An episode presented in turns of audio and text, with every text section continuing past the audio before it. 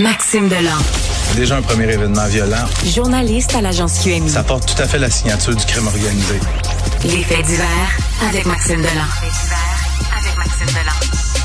Salut Maxime. Salut Isabelle. Là, tu vas nous parler de la fille d'un Hells Angels qui a finalement écopé d'une sentence de prison Ouais. euh, euh, pour avoir causé la mort de sa meilleure amie. C'est une histoire qui avait fait couler beaucoup d'encre. Oui, oui, oui. Rappelle-nous un peu les faits, Maxime, là-dessus. Juillet 2018, Karel Tanguay, c'est la fille du Hells Angels, Yvon Tanguay.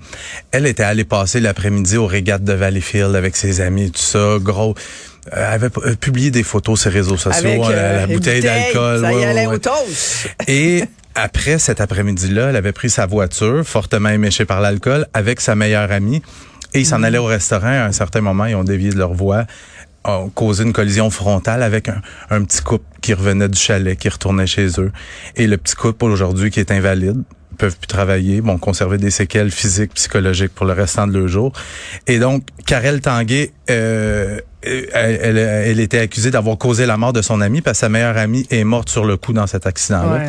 Et ce matin, c'est une nouvelle de dernière heure au palais de justice de Salaberry de Valleyfield, le juge qui l'a condamné à quatre ans de détention. Euh, je te rappelle, avait été reconnue coupable en mars dernier de neuf, des neuf chefs d'accusation portés contre elle, dont celui de conduite avec les capacités affaiblies causant la mort et euh, conduite avec les capacités affaiblies causant des lésions. La couronne demandait cinq ans, la défense demandait un petit peu moins de deux ans. Le juge a tranché finalement pour quatre ans.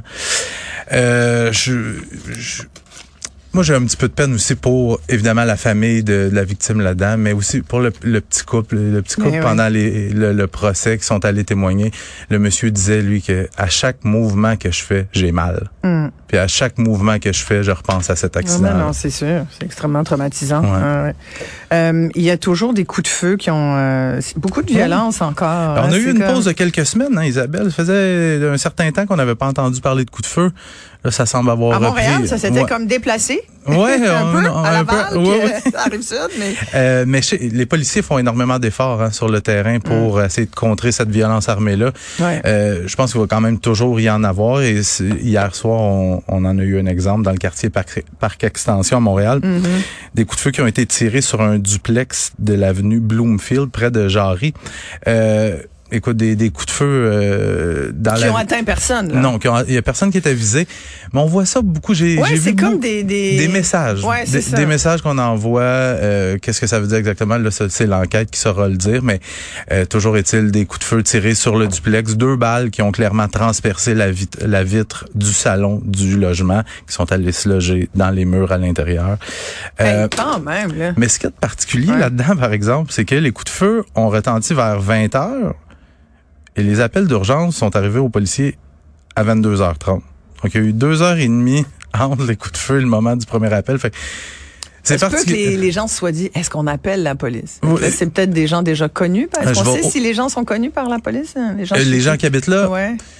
Et on le sait, ça, ou pas encore? ou- On, on le sait pas encore, sauf que je peux te dire dans les dernières semaines, c'est arrivé que oui, il y avait des gens qui étaient visés, que c'était clairement un message, puis ils savaient qu'il y avait des gens qui voulaient leur passer un, un message, mais il y a d'autres fois. Je me souviens à fait. Verdun, Oui. une, une famille sans histoire. Exact. la, la thèse privilégiée par la police à cette époque-là, c'était que il y avait erreur carrément sur la personne ou erreur sur l'endroit. Ben, c'est ça le danger. Mm. Ouais. Et je veux à tout prix que tu me parles de fentanyl parce que c'est un fléau.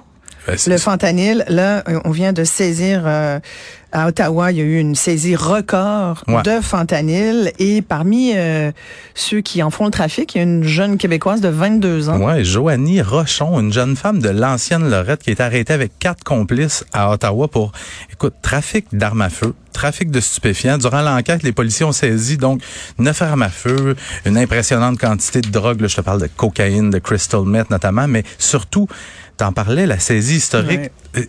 C'est, euh, tu vas me dire juste 2,5 kilos de fentanyl, mais sachant que ça prend 3 grains de sel l'équivalent de 3 grains de sel pour causer une surdose mortelle, 2,5 kilos de fentanyl, C'est c'est énorme. énorme. C'est une Puis valeur... il coupe avec plein d'autres affaires. Ben c'est ça. Ouais. Dans le fond, les trafiquants utilisent le fentanyl pour rendre les consommateurs plus euh, accro. Mm-hmm.